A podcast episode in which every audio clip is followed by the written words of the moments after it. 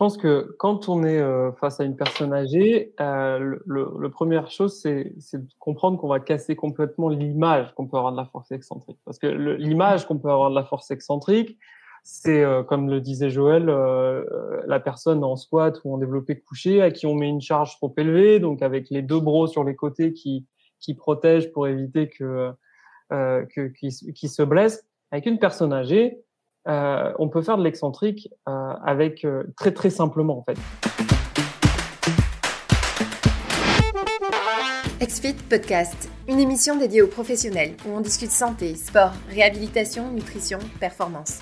À chaque émission, un invité, un thème, des échanges, des idées nouvelles. Inspirez votre pratique.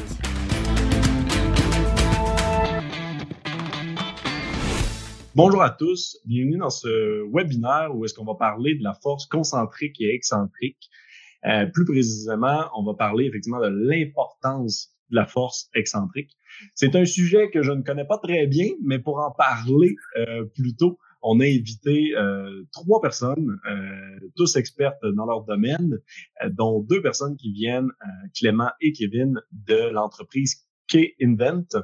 Joël, que vous connaissez déjà si vous avez écouté plusieurs de nos euh, webinaires passés. Donc, je propose qu'on commence avec les présentations euh, et puis commençons avec celui peut-être que les gens connaissent déjà. Euh, Joël, je te propose. Ah ouais, c'est gentil.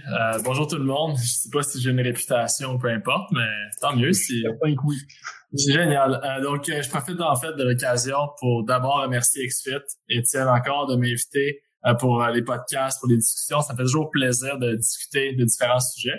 Euh, sinon, ben oui, je m'appelle Joël Blanchard, je suis kinésiologue affilié avec Excellence sportive d'Outaouais et l'Institut national du sport du Québec.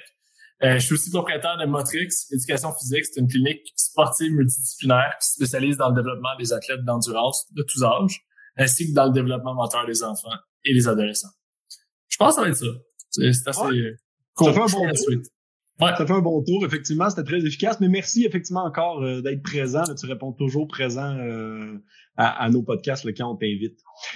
Complètement nouveau, première fois qu'on vous a euh, sur notre webinaire, Clément et Kevin de Kindvent. Je propose qu'on commence par décrire qu'est-ce que Kindvent et pourquoi c'est avec vous qu'on parle de la force excentrique. donc Clément, est-ce que tu serais la meilleure personne pour faire la présentation de toi-même et de l'entreprise? Oui, je Clément Gibert, du coup, donc je travaille chez euh, Kinven depuis plusieurs années et aussi dans le domaine de la physiothérapie euh, depuis plusieurs années. Donc, je suis arrivé chez Kinven à ses débuts. Euh, donc là, ici, je m'occupe de la solution euh, pour le développement de la partie nord-américaine et aussi de la formation pour les professionnels. Et euh, sinon, pour la société Kinven, donc nous, l'objectif de la solution, c'est de faciliter et simplifier l'accès à des données objectives tous les professionnels, que ce soit du sport ou de la santé, pour permettre un réel suivi à la fois pour le physio, le coach sportif, euh, l'entraîneur, mais aussi pour les prescripteurs, pouvoir partager ces données-là pour les prescripteurs, et surtout, très important, pour le patient lui-même, qu'il soit capable de suivre sa progression sur tout ce qui est force, équilibre et mouvement. Donc c'est pour ça qu'aujourd'hui, on va parler de la partie excentrique sur la force, dont on peut avoir des applications pour mesurer. Excellent. Et puis donc, euh, Kevin, euh, si tu veux te, te, présenter, faire le pont, euh, donc ton rôle chez Kindvent. Alors, donc moi je suis euh, sport scientist. bon, je, je, vous remercie pour l'invitation. C'est toujours sympa de, de, parler. Ça fait un moment que j'avais pas discuté de l'excentrique. Euh, je viens d'arriver chez Kinvent pour m'occuper essentiellement de la recherche clinique. Et j'ai travaillé pendant une bonne dizaine d'années avec des athlètes de haut niveau en France, en Inde, un ou deux Américains par-ci par-là. Voilà. Et, euh, et donc euh, ouais, j'ai étudié aussi un petit peu sur la en termes de santé. Et, euh, et chez Kinven, voilà, on, on, veut vraiment développer euh, maintenant une expertise en interne avec nos avec nos devices qui qui maintenant sont, fonctionnent très bien, qui sont reproductibles et valides. Mais maintenant l'idée c'est de, de montrer de plus en plus comment on peut s'en servir au travers de cas cliniques et euh, bah, par exemple aujourd'hui au travail au travers du travail excentrique. qui était effectivement l'objectif aujourd'hui. Là, on va prendre des cas euh, bien précis. On, en reparle dans quelques instants. Merci euh, aux deux d'être ici euh, présents durant ce webinaire-là. C'est la première fois. Pour la petite histoire, on s'est rencontrés au travers d'une de, autre personne que vous connaissez tout le monde là, sur nos webinaires. Euh, Aurélien Broussal, donc qui, qui, participe souvent malgré tout. Euh, donc, principalement, vous entendez leur accent, il est très léger, ils viennent de France. Euh, s'il y a des gens du Canada qui nous écoutent, ils sont aussi très présents au Canada, ou du moins sont en fort développement. Donc, on trouvait intéressant, effectivement, de faire quelque chose conjointement. Euh, si si quelqu'un ne me connaît pas, je peux me présenter aussi. Là, je suis Étienne Dubois, le fondateur de l'entreprise XFIT. Euh, donc le logiciel pour les professionnels de la forme, euh, donc les kinésiologues euh, au Québec principalement, et puis les coachs sur la France. donc, on permet la création des programmes, le suivi des dossiers, l'analyse des données, etc. Donc, c'est un peu tout ça que l'on fait. Je vous propose tout le monde que l'on rentre directement dans le sujet. et puis tout au long du webinaire, si vous avez des questions ou quoi que ce soit, simplement les poser dans le chat. Donc, ça va nous faire toujours plaisir euh, de vous d'y répondre. Je vais relancer justement nos intervenants euh, selon les questions que vous avez. Donc, n'hésitez surtout pas là à faire euh, des questions dans le chat. Grosso modo, je propose que pour rentrer dans le vif du sujet, on se pose premièrement une question, qui est la question en fait que je pense qu'on pose à chaque fois qu'on démarre un webinaire. c'est donc de se demander pourquoi est-ce qu'on parle de ce sujet-là aujourd'hui, pourquoi est-ce que c'est important? Pour les professionnels qui nous écoutent de parler de force excentrique. Je ne sais pas si, euh, Joël, tu voudrais euh, te lancer, euh, casser la glace. Grosse glace à casser. Euh, c'est sûr que en termes de, force excentrique, la contraction excentrique, les contractions concentriques, moi, je vais plus me concentrer sur l'excentrique parce que c'est vraiment le terme euh, de notre présentation, ben, je pense que tout le monde qui écoute aujourd'hui, c'est des personnes qui ont un léger bagage, au moins dans le domaine de l'activité physique. Donc, on sait qu'une contraction concentrique, c'est lorsqu'on a un rapprochement au niveau des fibres musculaires, actine myosine se rapproche. Et excentrique, c'est lorsqu'on met une contraction et qu'il y a un étirement de fibres musculaires. Donc, c'était le, le, gros euh, le gros, la grosse différence entre l'excentrique et le concentrique. Mais bref, je vais mettre plus de détails au niveau de l'excentrique parce que c'était très basique comme explication ce que je viens de dire. Donc, c'est euh, caractérisé en fait par l'allongement du complexe muscle-tendon qui, euh, qui présente plusieurs caractéristiques uniques par rapport aux autres types de contractions. Donc, on a la concentrique, comme j'ai dit, et l'isométrique. Donc, ce qui peut conduire à des adaptations qui sont particulières. C'est pour ça qu'on en parle. C'est-à-dire, c'est un autre type de contraction musculaire qui apporte des adaptations qui sont différentes. Au cours d'une contraction excentrique, le muscle absorbe l'énergie euh, développée par une charge externe, ce qui explique pourquoi l'action excentrique, c'est aussi appelé du travail négatif. Donc, c'est vraiment lors de l'étirement d'une fibre musculaire, la fibre musculaire va venir absorber l'énergie euh, par, par opposition à la contraction concentrique, qui est en raccourcissement ou travail positif. En fait, une force plus importante est générée pendant la contraction excentrique par rapport aux autres types de contractions pour une vitesse angulaire donnée. Donc, pour une même amplitude, on va avoir plus de force dans une force, dans une contraction excentrique. Et en plus, les contractions excentriques nécessitent une activation moindre des unités motrices et consomment moins d'oxygène. Donc, l'énergie euh, produite est moins élevée pour une force qui est plus grande. Donc, c'est pour ça que c'est super intéressant, la contraction excentrique. Moi, c'est ce que j'avais à dire euh, pour commencer le sujet. Je sais pas s'il y a quelqu'un qui voulait renchérir par rapport à ça. Ben effectivement, Kevin, si tu voulais peut-être euh, ta version de l'importance de la force excentrique concentrique et donc pourquoi est-ce qu'aujourd'hui c'est le sujet qu'on a choisi, hein, parce qu'on l'a on l'a choisi euh, les quatre ensemble en fait ce sujet-là.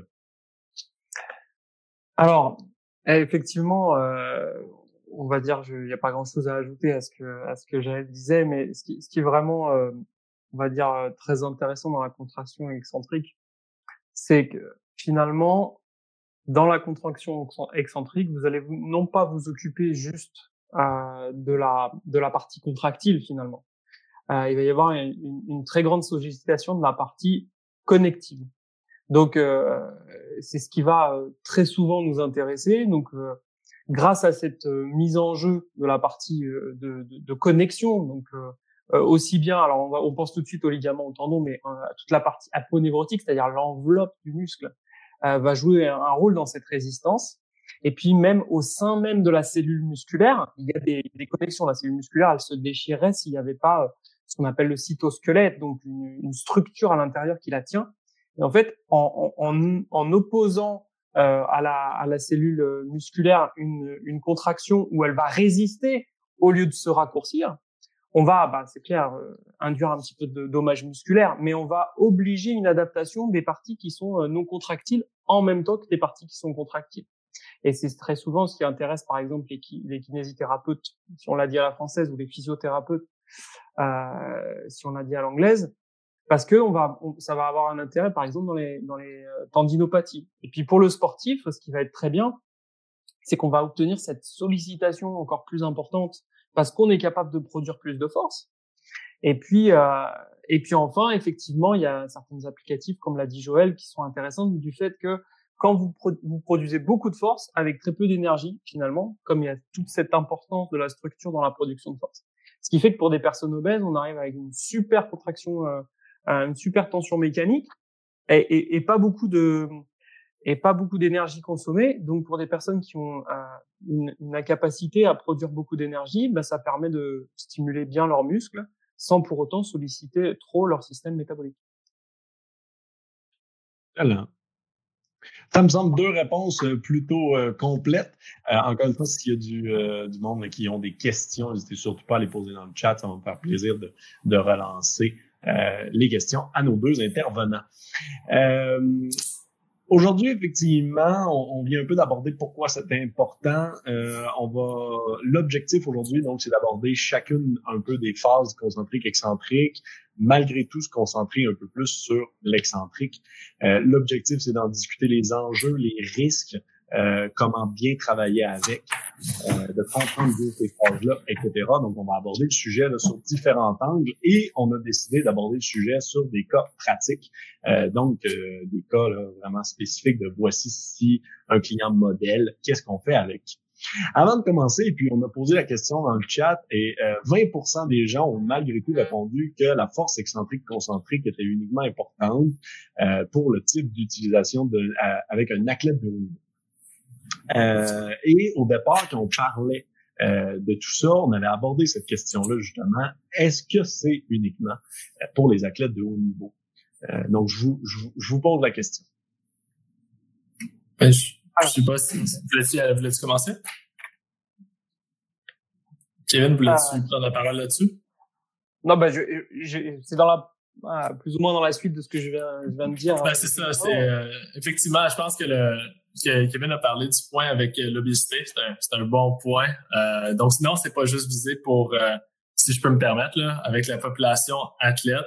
C'est sûr que le, sa propriété physiologique et mécanique de créer une force élevée et un coût d'énergie énergétique faible, c'est vraiment payant. C'est vraiment c'est pour ça que c'est une méthode qui est très recherchée. Euh, mais c'est important aussi de réfléchir et de dire que l'entraînement excentrique a vraiment évolué avec le temps. Donc c'est pas juste du par exemple, si vous faites du développé couché, à 130% de votre 1RM, euh, 4 répétitions. Donc, c'est plus juste ça euh, lorsqu'on parle de force excentrique et de travail en excentrique.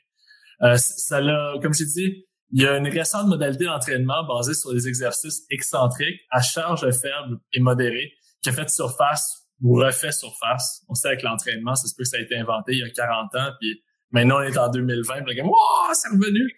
Donc, euh, ça, c'est quelque chose, euh, ça, ça, refait surface. Ils ont même mis un nom qui s'appelle Renew.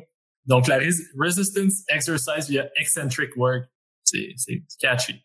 Euh, qui a été publié en 2014, qui semble euh, procurer un gain de force, un volume musculaire similaire à ceux de l'entraînement de force traditionnel. Donc, intéressant pour différentes populations, que ce soit celui qui a une atrophie musculaire, une réduction de la force musculaire, euh, une diminution de la mobilité puis une capacité, euh, diminution de la capacité aérobie. En fait, je vais finir là-dessus, là, pour pas parler trop longtemps, c'est que l'entraînement excentrique est de plus en plus euh, proposé aux patients souffrant de problèmes cardio-respiratoires, de sarcopénie, de dynapénie. Donc, sarcopénie, c'est la diminution de la masse musculaire et de la masse, euh, de la masse musculaire, pardon, avec les années. La dynapénie qui est la diminution de la force et de la puissance à travers les années, euh, de diabète de type 2, une maladie neurologique et musculo-squelettique. Donc, avant, on, on, faisait attention, on prenait ça avec des pincettes, on s'est dit c'est trop difficile, c'est trop dommageable, comme tu en as parlé un peu, Étienne, euh, l'excentrique, mais maintenant, ça refait surface, puis on utilise ça dans un domaine clinique aussi. Excellent. Donc, effectivement, c'est un peu pour tous les, les types euh, de, de, clientèle. Et ce qui fait justement suite donc euh, au premier profil qu'on a sélectionné euh, tout le monde ensemble. Donc on a sélectionné de, de, de, parler en fait de la force excentrique concentrique dans le contexte d'une d'un rétablissement d'une blessure non, en tant que telle. Donc effectivement pas du tout le, du haut niveau. Donc prenons tout simplement le profil d'une personne âgée qui effectivement consulte un professionnel à la suite d'une chute donc, euh, on doit se rétablir de la blessure. Euh, et puis, j'aimerais ça, ben, peut-être, euh, Kevin, qu'est-ce que le qu'est-ce que la force excentrique et concentrique peut apporter dans cette situation-là bien précise? Je pense que quand on est face à une personne âgée, euh, le, le, première chose, c'est de comprendre qu'on va casser complètement l'image qu'on peut avoir de la force excentrique. Parce que l'image qu'on peut avoir de la force excentrique, c'est euh, comme le disait Joël, euh, la personne en squat ou en développé couché à qui on met une charge trop élevée, donc avec les deux bros sur les côtés qui qui protègent pour éviter que euh, que qui se blesse. Avec une personne âgée, euh, on peut faire de l'excentrique euh, avec très très simplement en fait. Vous avez, vous avez une personne une personne âgée, c'est quoi l'autonomie déjà? On va placer ça. C'est ne serait-ce que d'être capable de se lever de son canapé ou de sa chaise pour se déambuler, déambuler normalement dans dans, dans, dans la maison. Et quand euh, on a eu une chute, alors on prend un cas classique, on va dire, c'est une, une, une, une, fracture du col du fémur, vous avez une personne qui va avoir du mal à se lever simplement. Et donc, qu'est-ce que le professionnel il peut faire? Eh bien, simplement appliquer un excentrique avec la main. C'est-à-dire que manuellement, quand vous avez des, des, faibles niveaux de force, comme chez une personne âgée, si elle n'est pas capable concentriquement de, de se lever euh, de sa chaise, vous pouvez simplement euh, travailler euh, sur une phase excentrique avec une résistance qui est appliquée par la personne euh, euh, sur votre main. Et, et, en fait le professionnel va pouvoir appliquer une contraction excentrique. Et grâce à ça il va y avoir un niveau de tension qui va être euh, proche du maximal pour cette personne. Et avec la sensation de, de juste résister donc il n'y a pas cette sensation d'essoufflement qui est accompagnée euh, vous maîtrisez le mouvement. Et puis derrière vous pouvez travailler aussi les ischio-jambiers c'est assez facile à appliquer. Et donc grâce à ça on va dire que la première chose qu'on va chercher, c'est vraiment l'aspect fonctionnel. Ça veut dire qu'on va pouvoir réaugmenter la force et la capacité d'activation musculaire. Et donc, on va permettre à la personne de nouveau euh, de pouvoir se lever de sa chaise dans de bonnes conditions. Et puis, si on va, si on, si on applique suffisamment de volume, que la nutrition suit euh, et qu'il n'y a pas de traitement euh, qui serait dommageable à, à, à l'augmentation de la masse musculaire, et eh ben progressivement, on va pouvoir euh, augmenter aussi la masse musculaire. L'excentrique est vraiment bien parce que très peu de sollicitations vont amener un changement de fonctionnalité. Si vous arrivez derrière à appliquer suffisamment de volume auquel il faut faire attention pour éviter qu'il y ait trop de dommages musculaires, euh, ben vous allez avoir aussi euh, un gain progressif de masse musculaire. Donc cette personne va pouvoir de nouveau euh, se lever, déambuler euh, normalement. Ça me semble être une réponse plutôt complète, mais Joël, est-ce que tu aurais quelque chose à ajouter sur, ce cas plus pratique? Parce que Kevin apporte un super bon point. Euh, on va partir, on va parler d'excentrique et tout le monde va dire Ah ben là, vous allez faire faire du développé couché super lourd et elle va se blesser. C'est sûr c'est la première réaction. Tout le monde va dire non, non, non, ça se passera pas comme ça. Malgré ça, on a, c'est pas comme si Kevin et moi, on n'avait pas des études accumulées dans le domaine. on va dire, non, non, ça va se passer comme ça. Euh, c'est sûr qu'il y a des, faut être vigilant. Faut être très vigilant avec ce type de, il y a une progression à faire. Il y a une, prendre en considération la fatigue qui va être accumulée, tout ça. Mais Kevin a vraiment mis le point euh, au niveau fonctionnel. Donc, de s'assurer que la personne est fonctionnelle, euh, d'intervenir, d'évaluer, être sûr avec euh, un test qui existe, un bon test qui existe, c'est le Senior Fitness Test, qui est américain, euh, qui teste la force musculaire, la puissance musculaire du membre inférieur, etc. s'assurer que la personne est, à, est ajustée. mais écoute, j'ai pas grand-chose à ajouter, sauf euh, dernier élément. Il y, a, une publication dernièrement qui a été faite par Statistique Canada. Ça, tombe bien, ça vient juste de sortir, qui comparait euh, la puissance du membre inférieur entre les, euh, les personnes plus âgées. donc hommes-femmes. Et ce qu'ils ont découvert, c'est que entre les hommes et les femmes, la plus grosse différence, c'est vraiment la, la vitesse. Donc, le jumping velocity, la vitesse de saut, euh, qui va différencier entre un et l'autre. Euh, et chez les femmes, avec cette différence drastique-là, on voit qu'il y a beaucoup plus de chutes chez les femmes, il y a plus de, fractures d'ostéoporose et tout. Donc, ce genre de d'entraînement-là en excentrique, c'est reconnu pour venir développer autant la force que la puissance. Donc, je crois que ça serait bénéfique dans notre notre amie Gisèle pour euh, limiter ces risques de revenir aussi, ces, ces, risques de récidive de chute. Donc, moi, je ne verrais pas l'inconvénient d'ajouter ce type d'entraînement-là dans son plan d'entraînement. C'est tout ce que j'avais ajouté. C'est clair qu'on lui souhaite un bon rétablissement à notre ami Gisèle. Euh, si euh, certaines personnes dans le chat, là, vous avez ce genre de clientèle-là, euh, cette catégorie de clientèle-là, et que vous avez des questions, c'est assurément le moment. Peut-être Kevin ou Clément, je pense que Kevin, tu, tu, vas, ça va être plus facile pour répondre, mais vous avez justement un capteur chez Kindven qui permet de calculer euh, et de prendre des mesures par rapport à la force excentrique dans, dans le cas de Gisèle spécifiquement. Euh, à quoi ça ressemble et puis euh, comment que ça peut nous aider peut-être? Alors, euh, je, pense que peut-être Clément, Clément a une photo. J'aurais dû prévoir une photo, mais c'est mon côté pas commercial. donc, si, je rajoute juste un truc euh, par rapport à ce qu'on a dit juste avant, parce que ça peut paraître bizarre de, de, se dire, tiens, je fais quelque chose, a priori, en plus en excentrique, en résistance, c'est pas rapide et pourtant ça augmente la puissance. Ben, c'est lié vraiment à, la, à, la, capacité euh, que, que l'excentrique a d'agir sur la structure, en fait. Ça a tendance à allonger les fibres musculaires, et une fibre musculaire plus allongée, euh, proportionnellement euh, au, au, temps, elle va produire euh, plus de force en un, en un minimum de temps, en fait. Donc euh, une, une, fibre plus longue est une fibre plus puissante. Voilà, par définition, une plus, plus épaisse et plus forte. Donc c'est pour ça que grâce à ces impacts sur la structure, ben, l'excentrique augmente euh, le rate of force development, euh, donc la, puissance comme le disait Joël. L'autre élément, c'est que nous, par exemple, on va dire, on a, on a un de nos capteurs, c'est un basique du kiné, du physiothérapeute, euh, c'est le muscle controller. Donc c'est un, dynamomètre à main, c'est chose qui est extrêmement bien euh, démontré et validé dans la littérature. Et en fait, dans le cas précis, donc j'avais pris cet exemple-là aussi euh, pour dans le prolongement euh, pouvoir pouvoir parler un petit peu de ça. Effectivement, quand je disais on pouvait faire travailler la personne âgée, eh bien grâce à ce muscle controller qui est juste un capteur de pression en fait qu'on va placer dans la main, vous allez pouvoir au moment où vous faites travailler la personne, eh bien mesurer la force qui est exercée. Et si vous l'appliquez de manière excentrique, voilà, merci Clément. Euh, si vous l'appliquez euh, de manière excentrique, c'est-à-dire, eh bien, de, facto, vous êtes en train de mesurer une force de contrôle. Donc, euh, le, le, le, muscle controller est particulièrement bien pour ça parce que vous pouvez faire un petit peu ce que vous voulez dans, au niveau du testing manuel. Et si vous décidez d'entraîner la personne manuellement, voilà. Après, euh, il y a d'autres d'autres façons potentielles. Par exemple, on a le link. Si tu l'as, Clément, comme ça on le, on le montre direct. Bien sûr.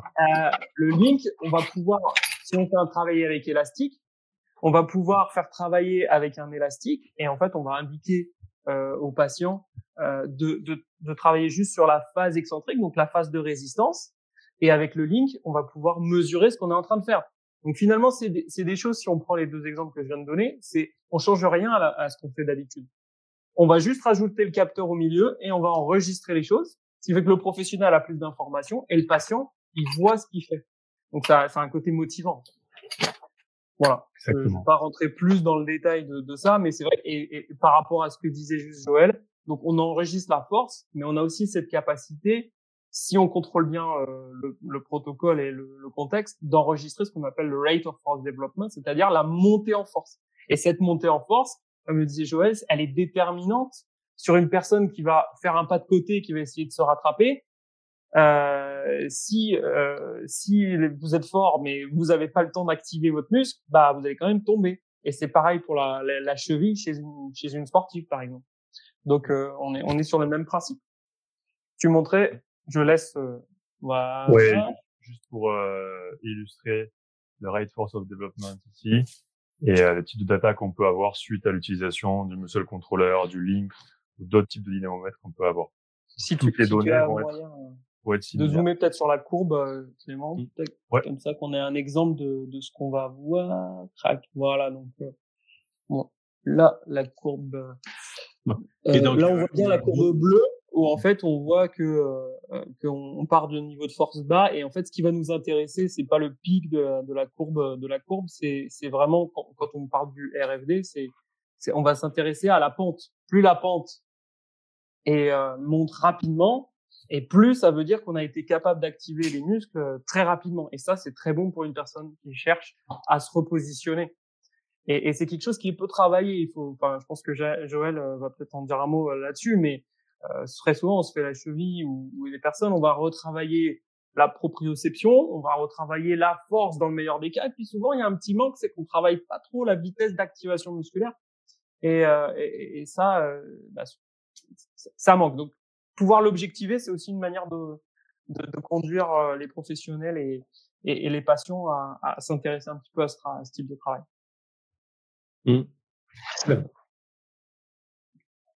Rapidement. Là. Les- les- la raison, puis Kevin vient de le dire, puis c'est- m'enlever les mots de la bouche, cette histoire-là. -là, c'est super bien fait.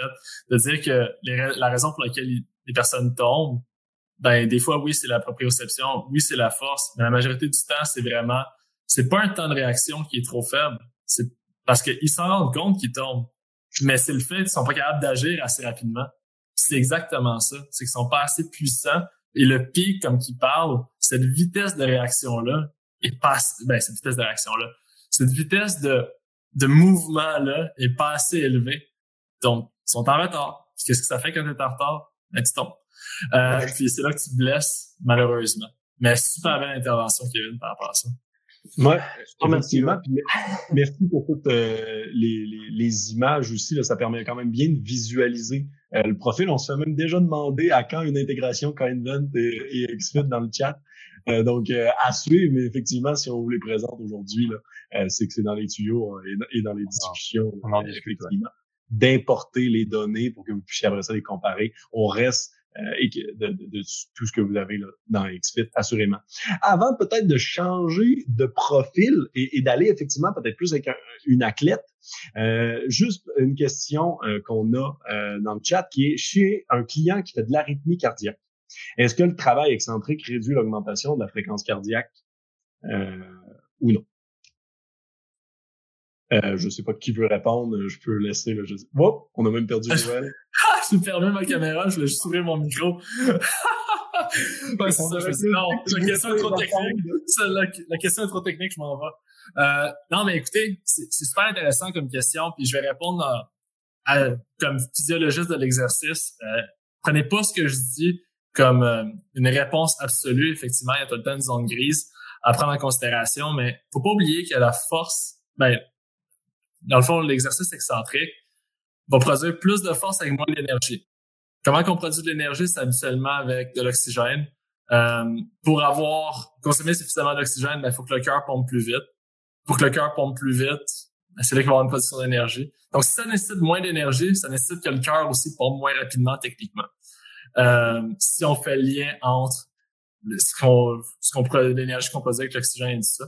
Donc, pour une contraction plus élevée, techniquement, le cœur pourrait battre moins vite, mais c'est très, euh, c'est c'est Mm. trop, trop facile comme réponse. Parce qu'il y a plusieurs autres choses à prendre en considération que juste la fréquence cardiaque lorsqu'on consomme de l'oxygène. Il y a aussi la capacité du cœur à se dilater, euh, donc on appelle le volume d'éjection systolique. Il y a aussi la capacité aux muscles de consommer l'oxygène au niveau artério-veineux.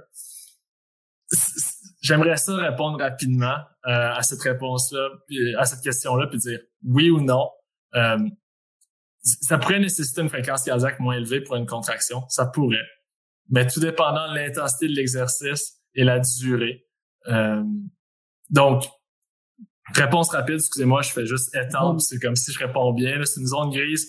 Euh, Oui. pour c'est c'est une zone grise, oui. On, on- il y a moins de risques d'avoir des fréquences cardiaques élevées avec un exercice excentrique que concentrique. Euh, mais encore une fois, je suis pas en train de dire qu'on est en train d'inhiber le processus. Il y a trop d'affaires à prendre en considération. Ouais. Ouais. Moi, je- pour compléter ce que dit Joël, euh, donc c'est vraiment d'abord il y a la masse musculaire mise en jeu qui va qui va être un effet qui va qui va être très important. Moi, per- à titre personnel, en tant qu'athlète, j'ai pu faire de l'excentrique en squat à 160 kilos. C'était deux répétitions, mais derrière, il y a clairement des effets sur ma fréquence cardiaque et ma tension artérielle. On le voit aussi avec des gens qui font de l'excentrique ou même du concentrique, par exemple en soulevé de terre, c'est classique. Ils font une hypotension parce que comme vous forcez beaucoup, donc s'il y a beaucoup de force mise en jeu, souvent il y a ce qu'on appelle une manœuvre de Vassalva, donc on va bloquer et puis derrière on va produire beaucoup de force et ça peut arriver sur sur des grandes masses musculaires sur le bas du corps, sur le décentrique.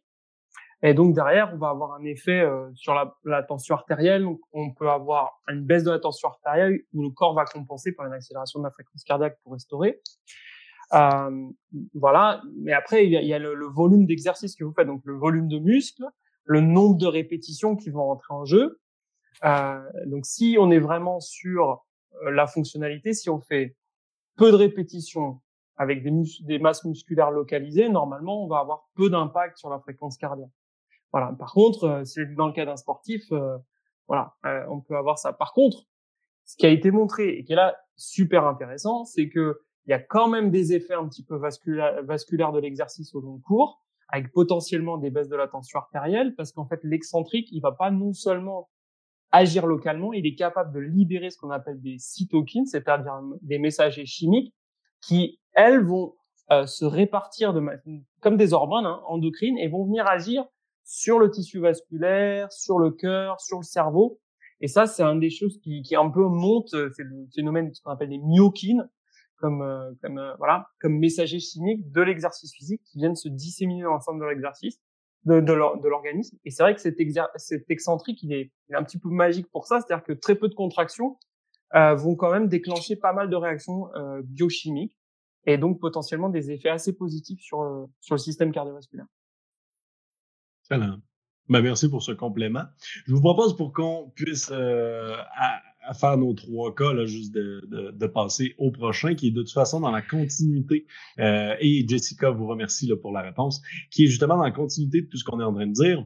Parlons en fait donc de Alice, euh, notre deuxième cas. Euh, Alice, qui est donc une joueuse de football ou euh, soccer, selon euh, la région où est-ce que vous nous écoutez. Donc, elle, elle fait appel au service d'un professionnel pour prévenir les blessures, les blessures. Donc, on est en mode prévention. Euh, parce qu'elle dit euh, qu'elle a une grande félicité qui la rend propice euh, à des blessures de ce genre. -là. Donc, dans ce contexte-là précis, Joël, comment est-ce que tu utiliserais la force? Concentrique, excentrique? C'est sûr que, tu sais, c'est, c'est sûr que moi, c'est une population avec laquelle j'ai l'habitude de travailler. les, les enfants et les adolescents, que ce soit des garçons, que ce soit des filles on parle de grande flexibilité, ben les filles hyperlaxes, on appelle ça comme ça, les filles qui, ont, juste pas de limite, euh, sont pas rares et euh, des muscles hyperlaxes, des viennent conjointement avec des ligaments hyperlaxes, ce qui peut engendrer des risques de blessures assez élevés. Ça, c'est sûr et certain. En fait, euh, on en avait parlé dans un podcast précédent qui mettait l'emphase sur le test-retest euh, dans l'accompagnement du client je procéderai une évaluation musculosquelettique avant, avant tout pour savoir qu'est-ce qui se passe avec cette fille-là, euh, avec Alice, au niveau musculosquelettique vraiment, parce que je crois pas que les tests, on va, on va trouver des problèmes de mobilité. c'est hyper là que je pense que la seule chose qu'on va voir, c'est qu'il est trop mobile. Euh, mais on va voir peut-être des problèmes de proprioception, de force musculaire, de puissance et de tension musculaire. Euh, en fait, pour avoir travaillé plusieurs fois avec des fers hyperlaxes, mais on voit que ça apporte des, douleurs dans le bas du dos, euh, des douleurs au genou. Puis euh, cette évaluation-là nous permettrait vraiment de dire, OK, qu'est-ce qui pourrait causer ces douleurs-là? Et tout ça, ou qu'est-ce qu'il y a à travailler avant qu'il y ait des douleurs? Parce que ce genre d'évaluation-là aussi va nous permettre de mettre une lumière jaune et dire, ah, si ça continue comme ça, ça pourrait l'épée. Euh, donc, euh, au niveau de la force concentrique, excentrique et tout ça, avec ce genre d'athlète-là. Selon mon expérience chez les sportifs de sport d'équipe principalement, qui sont hyper laxes. Je dis ça parce que ben, les gymnastes sont tous hyper laxes. Donc, euh, puis euh, lorsqu'on parle de sport d'équipe comme les joueurs de foot ou de soccer, on a souvent un manque de proprioception et de force musculaire. Donc, Kevin en a parlé plus tôt, la proprioception et tout ça. Mais c'est des choses qu'on remarque beaucoup chez les filles de cet âge-là. Euh, par exemple, je donne un exemple comme ça. Je suis sûrement pas le seul qui a déjà vu une joueuse de hockey de foot ou de, de volleyball regarder son téléphone cellulaire en étant, en faisant le grand écart dans une position que je peux même pas imaginer qui est confortable, mais elle est confortable comme ça, elle me regarde comme si rien n'était. Mais le problème avec ça, c'est qu'elle se rend même pas compte qu'elle est en grand écart. elle se rend pas compte parce que l'articulation permet d'y aller. Euh, alors que moi, si j'essayais de faire ça, je serais en douleur extrême. Et donc, elle, dans cette position-là, elle se rend pas compte d'où se trouve son corps dans l'espace. Ça, ça ce genre de, de posture-là atypique à l'extrême va aussi se transposer dans son dans sa discipline sportive. Euh, la jambe va aller dans un sens où est-ce que ça devrait pas aller, mais elle, elle peut se le permettre. Donc, faut venir travailler ça, la proprioception. Ensuite, ce qui est au niveau de la force, faut faire vraiment, vraiment attention à cet élément-là chez une athlète euh, comme ça de 14 ans. Faut pas oublier que là, là je me laisse aller. Là. Tu coupes moi si je, si je parle trop. Là. Que, que c'est ça. Faut pas oublier que, que les enfants, c'est pas des adultes en format miniature. Je sais pas combien de temps, je, combien de fois je l'ai dit, mais je le répète encore. Donc, faut pas les entraîner en adulte. À 14 ans, c'est pas si simple. Il y a certaines filles qui ont déjà un corps d'adulte. D'ailleurs, euh, Alice sur le PowerPoint a l'air d'avoir 14 ans avancé. Euh, mais et alors qu'il y en a d'autres à 14 ans qui vont avoir, qui vont être prépubères, donc ils sont pas prêts à, avoir justement cette charge d'entraînement-là. Et c'est le travail de l'intervenant d'utiliser ses connaissances pour bien discerner cette particularité-là. Donc, il est montré que la contraction, que chez les enfants, après une contraction maximale, ben, il y a moins de lactate, il y a plusieurs affaires qui font qu'ils sont en fait une machine aérobie et non anaérobie avant la puberté. Donc là, pour en revenir au sujet d'aujourd'hui, je me laisse aller encore. Euh, il est clair qu'un entraînement à l'aide de contractions de type concentrique ou excentrique serait bon en force pour aider notre pour aider à les, à les. Et euh, je commencerai d'abord en concentrique avant d'y mettre en excentrique, mais encore une fois, il y a un bémol ici. Donc, parce que le type excentrique est reconnu pour développer la force et la puissance musculaire. Ça fait depuis tantôt qu'on répète ça. Il y a d'ailleurs une superbe revue scientifique euh, de, qui a été publiée en 2019 qui couvre ce sujet chez les enfants précisément. Donc, là, je finis là-dessus. Euh, ça proposait que l'utilisation de l'entraînement par résistance excentrique chez les jeunes euh, soit, devrait être considérée comme une nécessité pour aider à développer les qualités physiques associé à la performance sportive ainsi que réduire le risque de blessure. Ça disait ça dans l'article. C'est des spécialistes d'une revue en 2019, donc c'est encourageant. Par contre, comme toute autre modalité d'entraînement, il faut faire attention euh, avec le statut de maturité, donc sa puberté, euh, son historique d'entraînement et ses compétences techniques. Il doit également s'appuyer sur le développement actuel du, euh, du développement à long terme de l'athlète. Bref, il faut quelqu'un de qualifié pour prescrire ce type d'exercice et s'assurer qu'Alice est prête pour introduire ce type d'entraînement dans sa routine. L'excentrique, génial pour prévenir les blessures, mais c'est pas le, le coach, l'entraîneur de bénévole de l'équipe d'Alice qui va dire ouais aujourd'hui on fait de l'excentrique let's go non faut préparer ces athlètes là qui soient prépubères ou post-pubères euh, et avant de rentrer dans des méthodes qui sont plus euh, dommageables dommageables de la fibre musculaire comme l'excentrique, il faut passer vers d'autres processus et il y a une grosse progression par rapport à ça. Mais tu sais, ouais, vas-y. Non, parce que moi, pour euh, répondre à une question qu'on a en plus dans le chat, tu dis donc c'est c'est hyper important pour euh, la prévention des blessures, que c'est excellent, qu'il faut par contre que ce soit effectivement euh, fait par quelqu'un de qualifié, là, on, va tout le monde te rejoindre. Mais donc, dans la planification d'un athlète, où est-ce qu'on peut le placer, cette prévention par l'excentrique? Ben, ça, c'est une excellente question. C'est à savoir, ça dépend de l'expérience de l'individu. Euh, ça dépend de l'expérience de ton athlète. Combien de fois, au niveau de ses aptitudes musculaires, il a développé ce type d'aptitude musculaire-là. Euh, L'entraînement par excentrique super élevé, je l'encourage clairement pas en séries éliminatoires. Donc, euh, c'est euh, c'est pas lorsque ça ça compte. Faut, faut prendre en considération que ça va produire de la fatigue, chez l'athlète, ça va lui prendre du temps de récupérer de ce type de, ma, de cette méthode d'entraînement-là.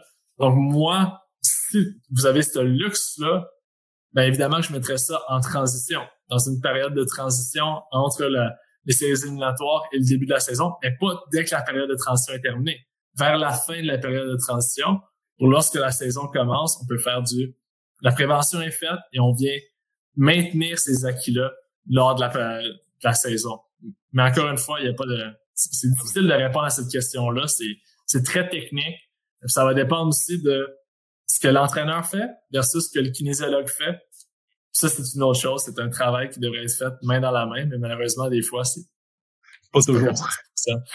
mais c'est ça. C'est dommage. Mais écoutez, la façon que je peux euh, que je peux le dire, c'est faites attention, soyez prudent, soyez prudent avec ce genre de prescription-là.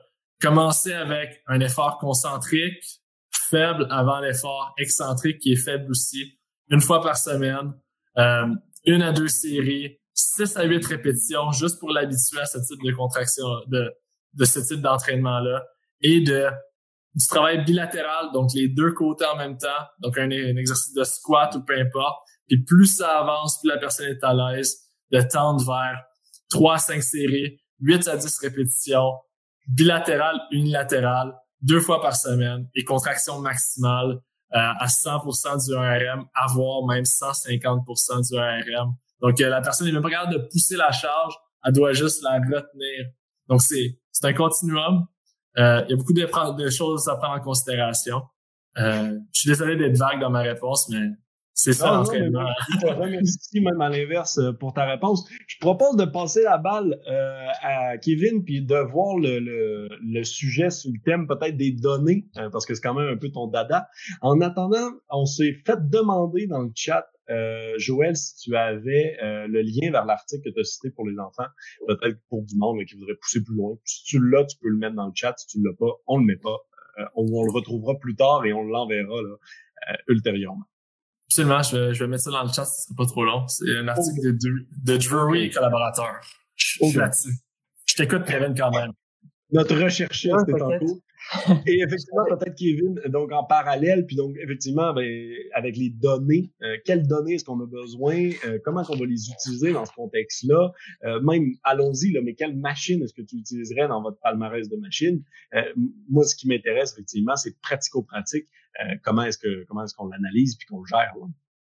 Eh ben écoute, euh, le, le, plus simple, c'est toujours de prendre un exemple euh, concret. ça va me permettre de parler un peu des, des spécificités euh, d'Alice euh, en, en, même temps. Je vais, je, vais, juste partager oui. mon, mon screen, right? Ouais. et tac. Est-ce que tout le monde voit là? C'est bon? Ou On non, voit. Oui. Est-ce que tu vois male, female? Ouais, c'est tout bon. C'est tout bon. Donc, euh, pourquoi on a pris euh, Alice qui joue au soccer euh, Parce que euh, Alice qui joue au soccer, a priori, elle a trois à quatre fois plus de chances de se faire un ligament croisé antérieur que euh, que Brian qui joue au soccer. Et pourquoi? Ben une des raisons, on a parlé de la laxité. Joël a, a mentionné la laxité. Et il y a aussi, par exemple, l'angle du fémur qui est différent entre les femmes et les hommes qui va euh, exposer euh, le genou ici à, à, à une tension mécanique euh, et à un valgus plus important. Et résultat, ça, ça donne des situations comme ça, comme celle sur la gauche en fait. Là ici, on a on a l'effet d'une correction technique, mais ce qui va se passer, c'est que effectivement ici là, on voit la pointe de mon truc, euh, de, de, ma, de, ma, flèche. Voilà, donc ici l'angle il va être plus important. Et, et résultat, si ici on manque de force, on a trop de laxité, on a une mauvaise technique, on a une activation musculaire un petit peu un petit peu tardive, bien on va euh, se retrouver avec une, euh, un risque de ligament croisé antérieur assez important. Donc euh, ça c'est la meilleure euh, image que j'ai moi de changement de direction. En tout cas je l'aime beaucoup. Donc c'est pas la jambe d'Alice ou en tout cas c'est pas c'est en hiver si c'est si le cas. Euh, ce qui se passe c'est quand tu fais un changement de direction, euh, il y a deux muscles, euh, euh, allez, trois, j'en ai mis, deux, bien sûr. Bien sûr, il y a le, quadriceps qui freine. Mais ce qui est intéressant, par exemple, c'est que les abducteurs et aussi le, long fibulaire ici sur le côté, hein, les muscles verseurs de la cheville en fait, euh, vont euh, vont résister. En fait, ici, la personne arrive avec de la vitesse, avec une énergie cinétique, et donc va devoir freiner. Et, c'est quoi ce freinage? Bah, c'est une contraction excentrique. Et donc là, on retrouve pourquoi l'excentrique c'est c'est aussi important potentiellement pour la performance, mais aussi pour la prévention des blessures. Là, c'est simple. Si la cheville ça tient, la, la, la, la, hanche ça tient pas, il n'y a pas un bon équilibre du tronc, ça peut être le genou qui casse. Si au contraire ça tient jusqu'au genou et que c'est les muscles les verseurs de la cheville, donc ceux qui font tourner la cheville vers l'extérieur, qui sont pas qui sont pas suffisamment forts à ce moment-là, réactifs à ce moment-là, c'est peut la cheville qui casse. Donc derrière, ça va avoir euh, forcément une conséquence en termes de blessure et, et, puis sur la vitesse du changement de direction. Donc finalement, on fait toujours cette dichotomie entre blessure et, et performance, mais c'est quand même un peu la même chose. Euh, les athlètes les plus performants euh, sont aussi souvent les, les, moins blessés, en tout cas physiquement. Euh, donc, si on prend euh, nos capteurs, mais ouais, je vais le faire, je vais, je vais le faire en live. Euh, un exercice que je faisais euh, assez volontiers avec euh, avec mes handballeurs quand j'avais une équipe de handball féminin, c'était de mettre un, un, élastique en fait ici sur un sur un point fixe. Donc euh, c'est ce que je suis en train de représenter et et de les faire travailler donc pas avec pas avec mes flèches du tout, mais ce, cette jambe-là était en appui et puis ils allaient travailler l'ouverture de cette jambe-là ou alors ils allaient résister, ils allaient prendre de l'écart par rapport au point fixe où il y avait euh, l'élastique. Euh, je mets juste l'élastique en une couleur différente, ça me comprend bien. Moi, je, je me fais un petit élastique euh, euh, violet, voilà, ça plairait à ma fille. Euh, donc là, on va on va mettre en tension toute cette partie-là. Si on fait en ouverture, on va le mettre en tension concentrique et sinon en excentrique. Et encore, quand je vous disais, par exemple, sur le sur le muscle controller, ça serait super simple. Donc le muscle controller, euh, ça va être un appareil qu'on va pouvoir euh, placer euh, attaché sur sur le sur l'élastique entre l'élastique et le, et le point fixe. Et donc le link. Voilà le link, pardon, excuse-moi. Bien vu, bien rattrapé Clément. et et donc si on le met, on a juste à le mettre en fait à l'intermédiaire entre le point d'attache et le et le mouvement et on va pouvoir se mettre à enregistrer. Moi par exemple, c'était quelque chose qui m'a beaucoup manqué à l'époque avec mes athlètes parce qu'on a, on a, on avait un circuit de, de prévention euh, à chaque début d'entraînement. Ils faisaient du travail comme ça, orienté sur abduction, éversion de cheville. On faisait aussi de l'équilibre. On faisait aussi plein, voilà, plein des, plein d'exercices de prévention. On le faisait aussi sur l'épaule, par exemple. Donc au, départ, comme l'a très bien souligné euh, Joël, en fait, je vais, je vais arrêter de, de, de partager mon écran. Comme l'a très bien souligné Joël, euh, qu'est-ce qu'on avait fait? On a commencé par de l'excentrique, euh, par de, je mobile, par du concentrique. Donc sur l'épaule ou sur la ou sur la, la jambe, qu'est-ce qu'on fait On a commencé par travailler en ouverture, et ensuite, dans un deuxième temps, on, on, on, prenait beaucoup plus de tension et on travaillait sur la résistance. Donc comme ça, on avait bien habitué l'organisme à travailler sur ses sur ses muscles en force. Mais par contre, ce que j'y avais pas moi, euh, c'est des dadas pour objectiver l'efficacité de mon intervention. Euh, la seule intervention, la seule efficacité que j'avais, euh, c'était finalement le jour du match. Euh, bon, j'ai personne de blessé, a priori j'ai bien bossé. Euh, ou alors il change vite de direction, a priori j'ai bien bossé. Mais est-ce que c'est ça ou est-ce que c'est autre chose? Est-ce que j'aurais bien aimé à l'époque Je savais pas que, enfin Kinven déjà existait pas et et il y avait pas d'équivalent et je trouve pas toujours pas qu'il y en ait. C'est que j'aurais bien aimé accrocher et me dire bon bah voilà Jules il produit tant de force, il, il est prêt, je peux switcher, euh, j'aurais pu faire des ratios par rapport au poids de corps, j'aurais pu vraiment objectiver l'impact de mon intervention. Alors que là, bah, j'ai moi pendant pendant deux ans avec mes handballeurs, j'ai pas pu objectiver. Euh, que ce soit sur mon épaule où en fait c'était hyper important de les faire travailler en excentrique pour la stabilité de l'épaule au moment du jet, ou, euh, ou aussi bien sur euh, mon travail que je faisais en excentrique sur le changement de direction. Donc typiquement, là encore une fois, j'aurais utilisé le link. Link, c'est un peu le le top pour euh, traquer l'entraînement. Donc c'est vrai que j'en parle pas mal. Euh, et par rapport à, la, à notre thématique d'aujourd'hui, c'est vrai que le Link et le Muscle Controller, c'est nos deux outils qui vraiment euh, sont les plus appropriés. De, de l'autre côté, par contre, on vient de recevoir dans le chat d'Aurélien, justement, là, qui participe parfois à nos webinaires. Et lui, il parle de la delta, qui serait intéressante aussi là, dans ce que tu es en train de mentionner. Euh, donc, je sais pas, là, est-ce que c'est Clément ce que tu es en train de montrer ou euh? Non, là, là, je suis en train de montrer. Euh, là, il est en train de montrer le type d'exercice. Après, les deltas, euh, les deltas, c'est parce qu'en fait, les deltas, ils peuvent travailler sur le saut. Donc, euh, les deltas, ils vont pouvoir permettre de faire, on va, on va dire les deux plus emblématiques, si on parle d'excentrique, ça va être le counter movement jump où on vient euh, précharger en fait, prétendre euh, le muscle et les aponevroses et les, et les, les tendons. Euh, donc on vient emmagasiner de, de, la force et ensuite on vient la restituer. Donc il y a une, une forme d'excentrique au tout début euh, qu'on appelle la breaking phase où on, vient de contracter en, en excentrique comme ça.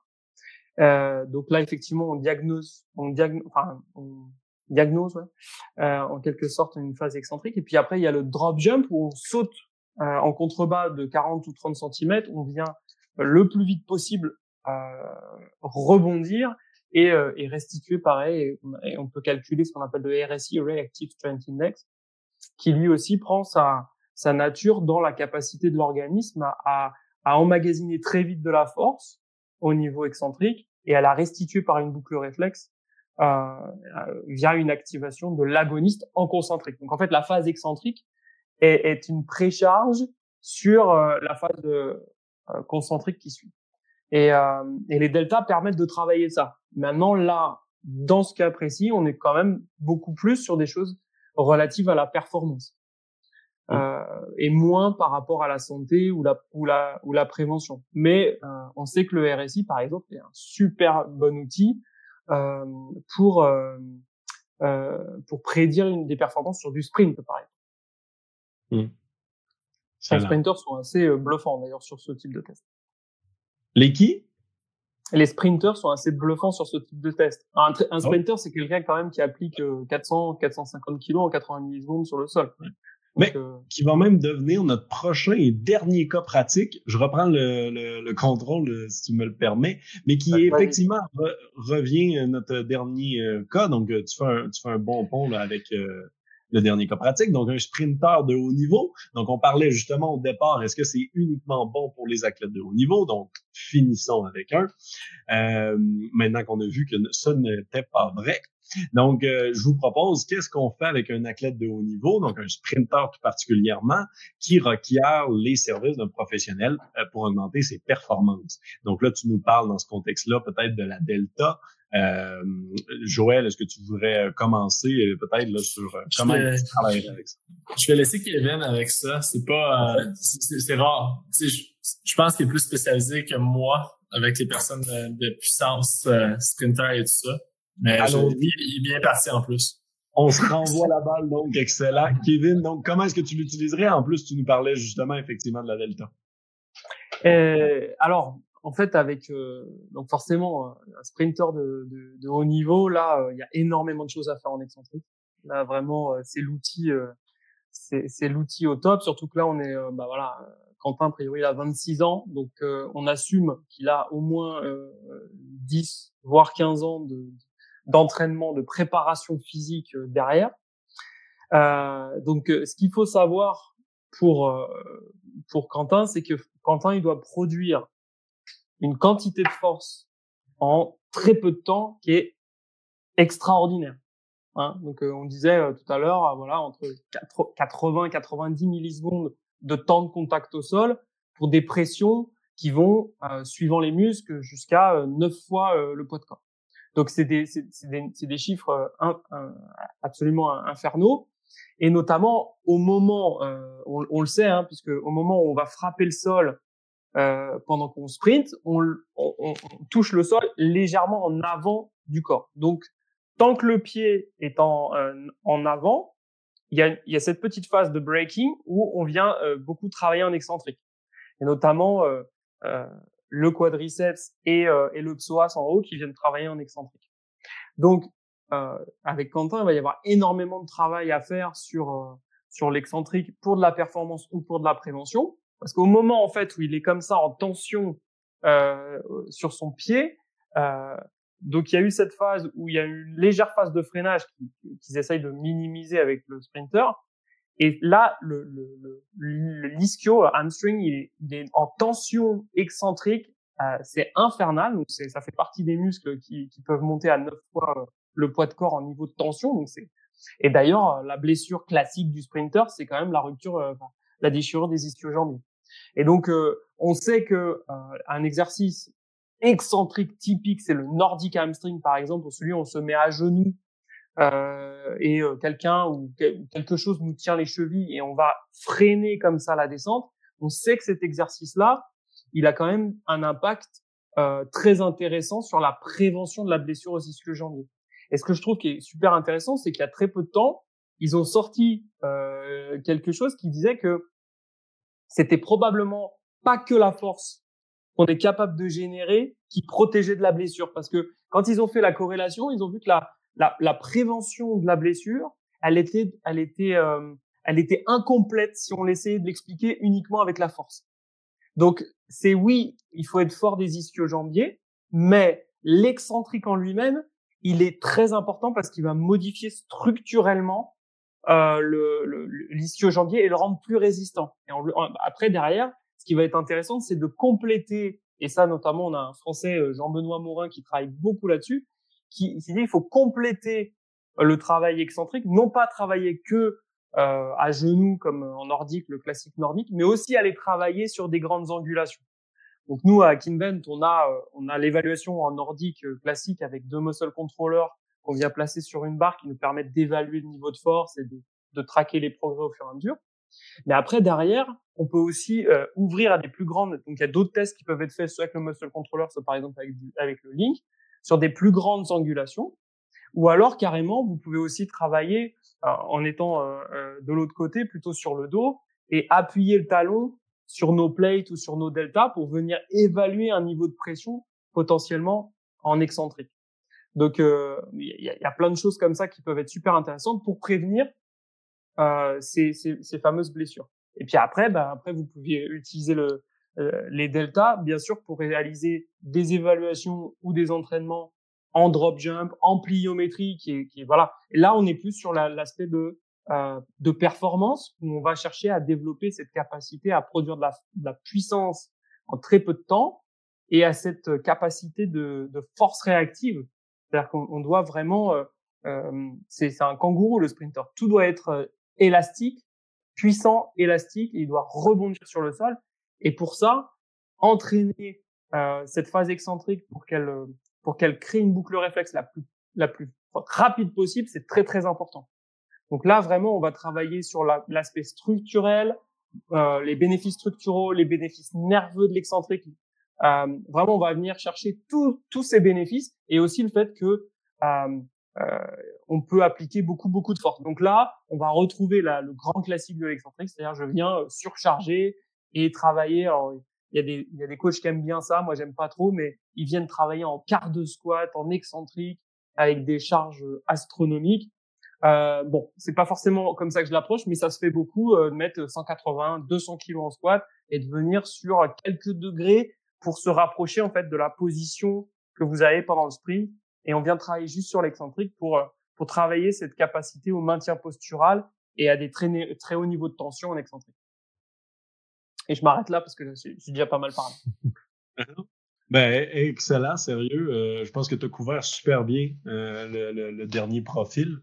Si certaines personnes ont des questions euh, par rapport à tout ce qu'on a parlé, euh, je crois que c'est le temps. Entre guillemets, il nous reste euh, une à deux minutes, là, mais donc si vous avez des questions, vous pouvez les poser. En parallèle, je me permets, pour tous ceux qui voudraient pousser plus loin la réflexion, je vous partage donc le, le Facebook de Joël, donc pouvoir le, rejoindre. Et je vous partage aussi le site web euh, de Kindvent, euh, donc euh, pour aller vérifier ou voir là, tout ce dont on a parlé. Vous trouverez sûrement sur leur site les les courriels pour discuter avec eux. si par exemple même vous aimeriez avoir un cas précis euh, qu'on n'aurait pas parlé aujourd'hui. Donc, n'hésitez surtout pas à aller voir euh, les deux cas en particulier. Est-ce que euh, Clément, tu voudrais ajouter quelque chose? Non, tiens, juste, je me, je me, permets pour juste pour dire pour les gens qui sont qui sont au Québec, Montréal ou à Québec directement, je passerai à Montréal et à Québec. Donc, pour ceux qui souhaiteraient prendre un rendez-vous pour qu'on puisse se voir, pour qu'on puisse discuter de, des applications et de la solution, ils peuvent me le mettre comme dans un message ou, ou ailleurs. Comme ça, je pourrais euh, un peu organiser tout ça et, euh, et faire des euh, faire des démonstrations et pouvoir discuter avec avec ceux que ça pourrait intéresser. Excellent, effectivement, parce que Clément, il est actuellement euh, à sur, Toronto. euh, C'est ça. il, est, il est actuellement sur Toronto quand même. Donc, euh, merci encore une fois à vous tous. Et puis, euh, si vous avez des questions ou quoi que ce soit, n'hésitez surtout pas là, à, à nous écrire. Ça va nous faire plaisir de vous aider. Je vous souhaite donc une bonne fin de journée.